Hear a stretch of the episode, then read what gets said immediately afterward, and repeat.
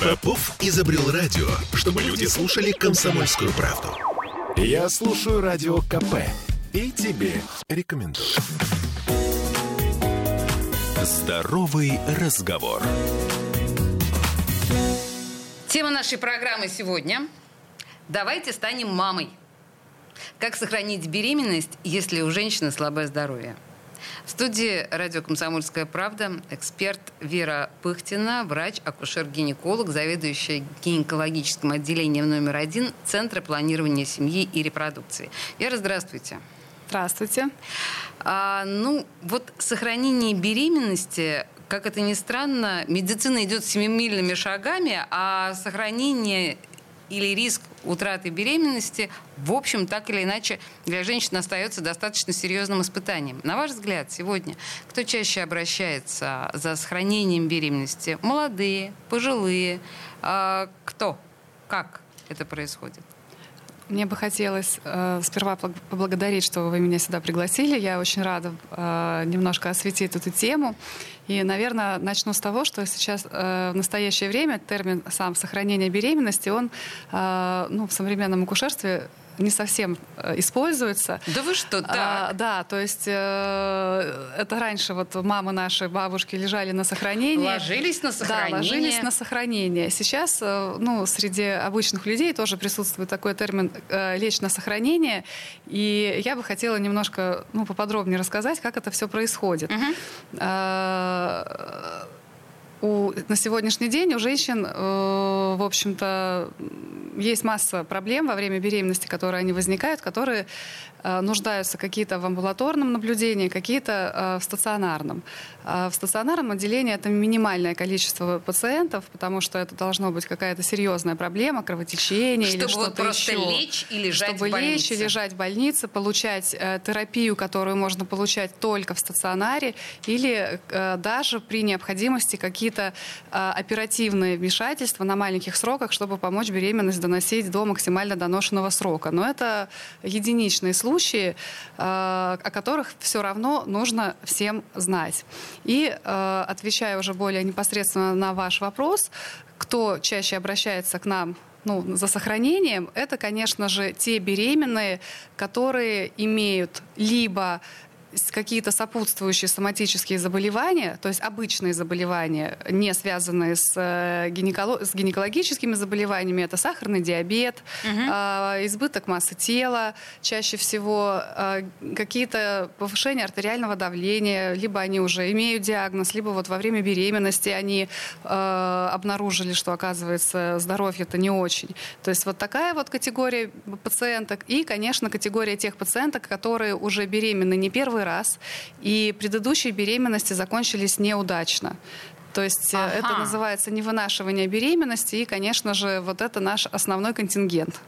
То, есть то, те... что в народе называется привычный выкидыш. Ну, угу. привычный выкидыш это и в народе, и это, в общем-то, абсолютно официальный медицинский термин. Угу, понятно. То есть э, мой вопрос про возраст был не очень корректен. Получается, здесь не возраст первичная история, а наличие либо вот этих вот хронических заболеваний соматических, э, либо э, плохой бэкграунд по беременностям. Да, совершенно верно, потому что, э, конечно, Безусловно, чем больше женщине лет, тем выше у нее э, риски. Но мы наблюдаем, что женщины в 39 и в 40 лет могут абсолютно спокойно забеременеть, прекрасно выносить беременность без осложнений, родить через естественные родовые пути здорового ребенка, в то время как женщины с хроническими заболеваниями в 30, в 35, то есть такой самый активный репродуктивный возраст, могут иметь серьезные проблемы.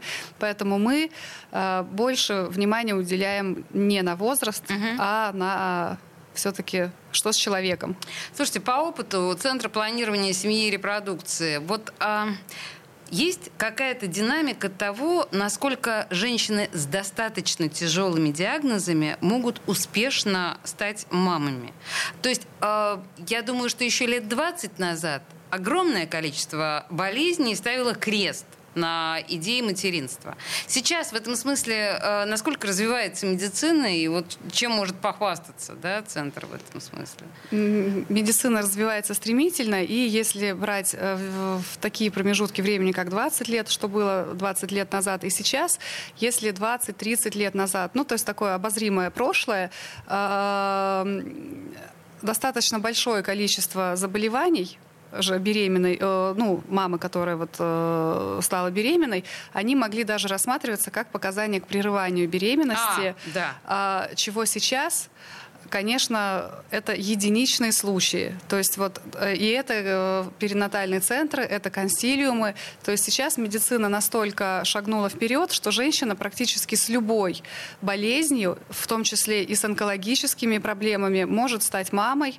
И э, основной а, основное, что должна женщина, которая чем-то вот серьезным болеет, сделать, это она должна обязательно начать готовиться к беременности не уже, когда она забеременела, а готовиться пойти, пройти прегравидарную подготовку, то есть э, сделать максимальное обследование на этапе планирования и привести свое хроническое заболевание в такое вот спокойное течение, без всплесков обострения, и тогда у, у практически любой женщины есть прекрасные шансы на э, беременность и вынашивание здорового ребенка. А в среднем какой срок это должен быть? Вот за сколько я должна готовиться, условно говоря, к тому, чтобы забеременеть, если я имею хроническое заболевание? Ну, не я, в смысле, я имею в виду, да. А, как это рассчитать? Три месяца, месяц? Вот Сколько? правильно, если женщина имеет какое-либо хроническое заболевание, она, конечно же, должна наблюдаться у профильного специалиста по этому заболеванию. Ну, это понятно. Да, она, есть... Тут она вот принимает, я хочу стать мамой. И когда она принимает решение, она выходит замуж, э, они э, с партнером планируют ребенка, и как раз они вот э,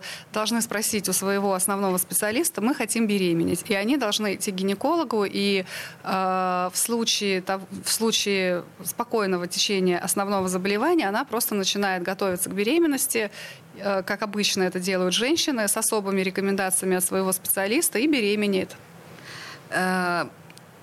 Ты, ты, а срок мы, мы не называем? Регламентированных сроков нет. нет регламентированных да. сроков. То есть угу. есть ну, общепринятая для всех беременных, вне зависимости от того, здоровая она или она э, имеет какую-то патологию сердечно-сосудистой или какой-то иной системы, или у нее серьезные проблемы по вынашиванию, они должны фолиевую кислоту все принимать, желательно э, за три месяца до предполагаемой даты зачатия. Но, Но это, это мне понятно, кажется, известный да, факт. Да, и...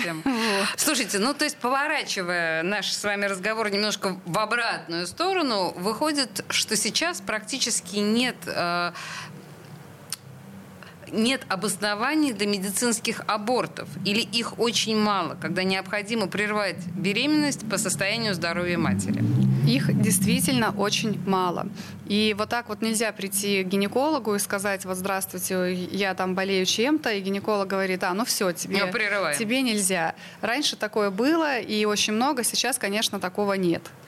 А, хорошо, если мы все-таки говорим о медицинской помощи, ну, вы меня э, со словосочетанием сохранения беременности, да, несколько прибрали, но тем не менее, вот когда для вынашивания нужна медицинская помощь, при каких диагнозах, ну, вот самые частые варианты? Самый частый вариант это, в общем-то, на малых сроках беременности, то есть до 22 недель. Мы вот работаем как раз-таки с малыми сроками беременности, а, когда как раз все плохое зарождается в организме будущей мамы, потому что, ну, действительно, все, э, ну, не все, а большая часть серьезных осложнений, которые уже на поздних сроках проявляются, э, они все формируются на самых маленьких сроках, то есть тогда, когда, начина... ну, когда происходит плацентация. И э, именно вот в этот период мы должны отследить и их, и назначить какую-либо профилактику или того или иного осложнения, или дать рекомендации по более прицельному наблюдению в плане развития той или иной патологии уже на будущее. И это очень важно, потому что очень многие проблемы будущих мам можно предотвратить. Их можно профилактировать, э, если все это мы отследим именно на малых сроках. Сделаем правильное назначение, сделаем правильный э, план, как вести данную беременность, и тогда будущая мама имеет э, огромный шанс просто этих осложнений, это, ну, как там отслойка плацента, тяжелая преэклампсия, ну, такие акушерские, не буду вдаваться в такие узкие подробности, может просто избежать. Вот, поэтому это очень важно именно... Э, То есть главное на, на ранних да, сроках? на ранних сроках. Отслеживать методично. Э, да, а как часто, кстати говоря? Как часто э, нужно показывать э, себя? Э, беременной девушки? Если речь идет о женской консультации, то у них там есть свой регламент. То есть, uh-huh. если это группа повышенного риска, то почаще. Если обычная беременность, то пореже. В наш центр мы приглашаем э, женщин, в основном у которых уже было невынашивание, у которых были потери беременности э, на, во втором триместре, то есть это 16-18 недель, или очень ранние преждевременные роды. И мы с, таки, с такой проблемой, она повторяется, то есть это тот один из вариантов привычного выкидыша, когда у них спонтанно укорачивается шейка, и они теряют беременность. Вот мы этим занимаемся очень активно. А, почему, и... собственно говоря, почему у женщины формируется вот этот привычный выкидыш буквально через пару минут мы э, будем говорить с нашим экспертом Верой Пыхтиной, врачом-акушером, гинекологом, заведующей гинекологическим отделением номер один Центра планирования семьи и репродукции. Сейчас буквально две минуты рекламы, никуда не уходите, вернемся к этой теме. Здоровый разговор. Я слушаю «Комсомольскую правду», потому что «Радио КП» — это корреспонденты в 400 городах России. От Южно-Сахалинска до Калининграда. Я слушаю «Радио КП» и тебе рекомендую. Здоровый разговор. А мы продолжаем консультации, женские консультации. Мы про сохранение беременности, хотя похоже на то, что вот это вот словосочетание сохранение беременности, это уже прошлый век, устаревшая тема. Вера Пыхтина у нас, врач-акушер-гинеколог, заведующий гинекологическим отделением номер один Центра планирования семьи и репродукции. И, Вера, мы остановились в предыдущей части на том, что спецификация вашего отделения именно на тех женщинах, которые уже имели опыт, плохой бэкграунд вынашивания, когда не очень получалось у них, и они либо выкидывали, либо у них были очень ранние роды. А вообще почему формируется вот этот привычный выкидыш? Причин привычного выкидыша очень много. И э, то, с чем мы реально имеем э, дело в нашей ежедневной работе, и там, где мы действительно можем помочь, это преждевременное укорочение шейки матки. Угу. То есть, когда по какой-либо причине э, разные факторы риска абсолютно, и, наверное, не имеет смысла здесь их сейчас перечислять, но когда у женщины шейка матки начинает созревать, не тогда, когда ей положено, то есть в доношенном сроке беременности перед родами, а раньше. У кого-то это в 20 недель может произойти, у кого-то в 16, то есть на совсем маленьких самых начальных сроках. И, конечно, если не пред... это вовремя не отследить, не применить э, профилактические меры или лечебные, то и пропустить эту ситуацию, то, конечно, у женщины будет выкидыш, и потом еще один, и еще один. То есть организм как будто запоминает эту, это, этот плохой сценарий? Ну, грубо говоря, он запоминает, и без медицинского вмешательства тут, конечно, не обойтись. И мы таких женщин э, ну, не то чтобы их собираем, но мы э, прицельно занимаемся вот этой вот проблемой. И как уже во время беременности всем даем рекомендации в плане подготовки, потому что я вот на каждых мероприятиях, куда меня приглашают, э, всегда э, говорю о важности прегравидарной подготовки.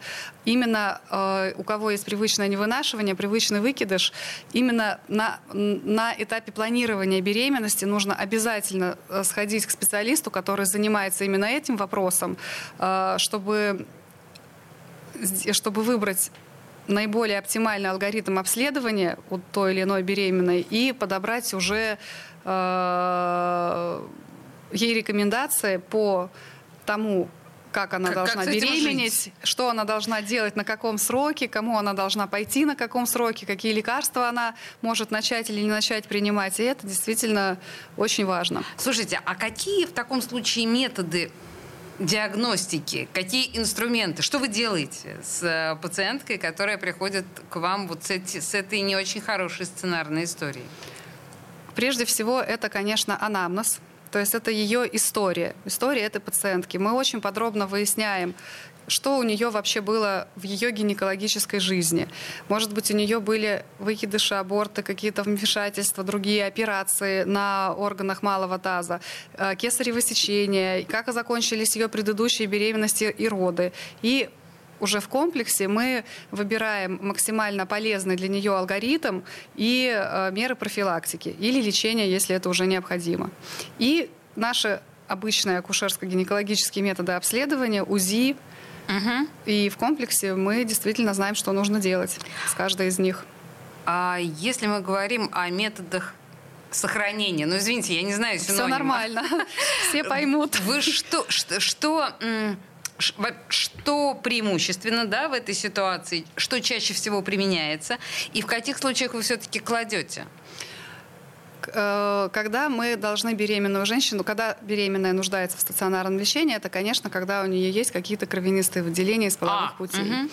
А, если просто у нее там заболел живот или что-то еще, мы всегда смотрим, действительно ли это э, признаки угрозы приживания, поскольку у беременных женщин живот может болеть по разным причинам, и не всегда это показания для стационарного лечения. Но вот кровянистые выделения, э, сильные боли в животе, какие-то сопутствующие проблемы и, конечно же, плохой анамнез, то есть если она вот уже ее предыдущие беременности плохо закончились, обязательно мы их кладем. Даже с не, не лечить, потому что мы не можем вся, сразу понять, как лечить, а с целью до обследования и уже тогда в зависимости от того, что мы дообследуем, лечение или профилактики. Поскольку наш стационар имеет большой спектр диагностических возможностей, которые мы можем провести в краткий срок, э, то есть наши беременные, которые к нам поступают, они э, все обследование максимально возможное на высшем уровне уровне, они проходят в течение трех-четырех дней буквально. Э, если они будут делать то же самое амбулаторно, это качество может немножко пострадать, и плюс растягивается на недели, которые uh-huh, не у всех uh-huh. есть.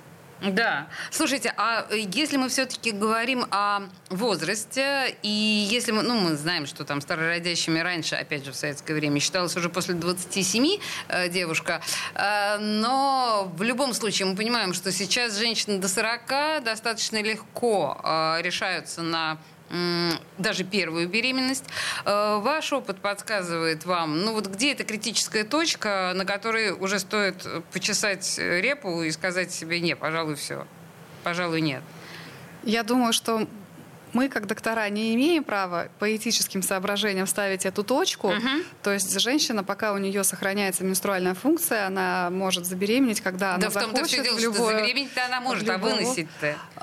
Ну, тут уж Э, все проблемы решаем по мере их поступления, потому что, к сожалению, ну, если женщина хочет иметь ребенка, на мой взгляд, она имеет право это хотеть в 45 и даже позже. Угу. Тут как раз э, могут на помощь к ним прийти вспомогательные репродуктивные технологии, репродуктологи помогают забеременеть, а мы, акушеры, рассчитываем все возможные риски и стараемся этих беременных максимально безопасно для их здоровья и для здоровья малыша вести и доводить до родов, чтобы каждая все-таки смогла забеременеть. То есть сейчас нет такого регламента возрастного, что нет и точка.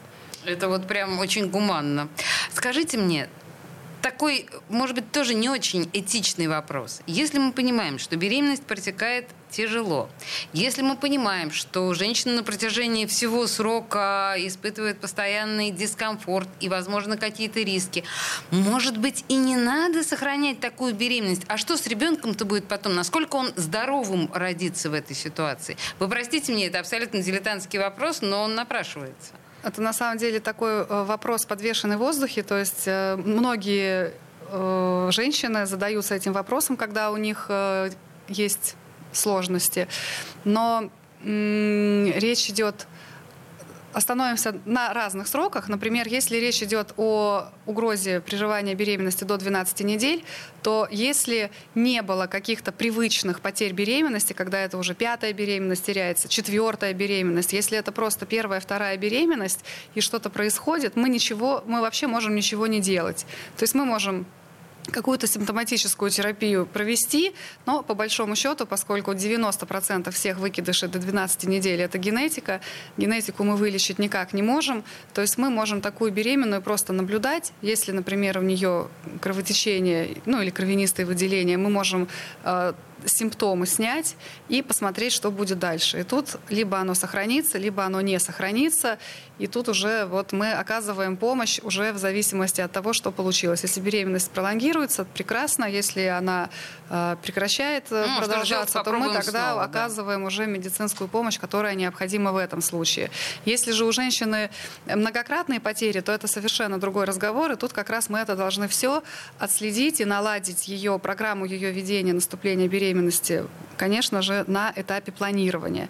Э, что касается после 12 недель, мы не прерываем никакие беременности, мы все беременности обязаны сохранять. Мы работаем все по приказам, мы не можем заниматься самодеятельностью, но если у э, женщины есть высочайший риск прерывания беременности, то мы всегда, все, каждое наше действие или бездействие, оно все обсуждается с нашими пациентками. Мы всегда рассказываем все риски осложнений. То есть мы можем сказать, что в, мы можем вам помочь беременность эту сохранить, но мы никаких гарантий не дадим, что вы доносите ее до срока ну, здорового плода. В наших реалиях я бы сказала, что это 30-32 недели, это уже отличный результат. Вот. И, но всегда есть риск, что родится глубоко недоношенный ребенок, и женщина сама выбирает. Uh-huh. Ну и, конечно, любые, ну, люб, не, очень редко бывает, когда женщины не хотят пролонгировать там эту беременность, они не хотят э, получать какое-то лечение. То есть каждая мама, которая имеет, будущая мама, которая имеет огромные проблемы с э, репродуктивным здоровьем, со своим, они э, используют любой шанс, чтобы они и настроены, могли... очевидно, да, на то, чтобы верить в лучшее. Конечно.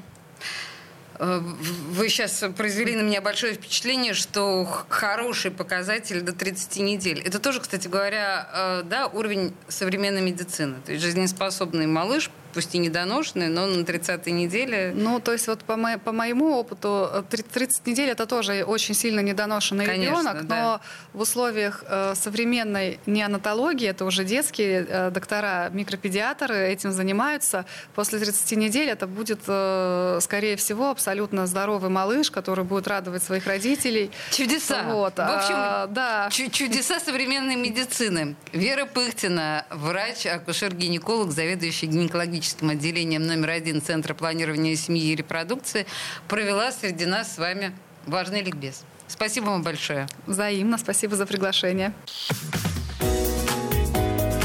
Здоровый разговор. Я слушаю Радио КП, потому что здесь самые осведомленные эксперты. И тебе рекомендую.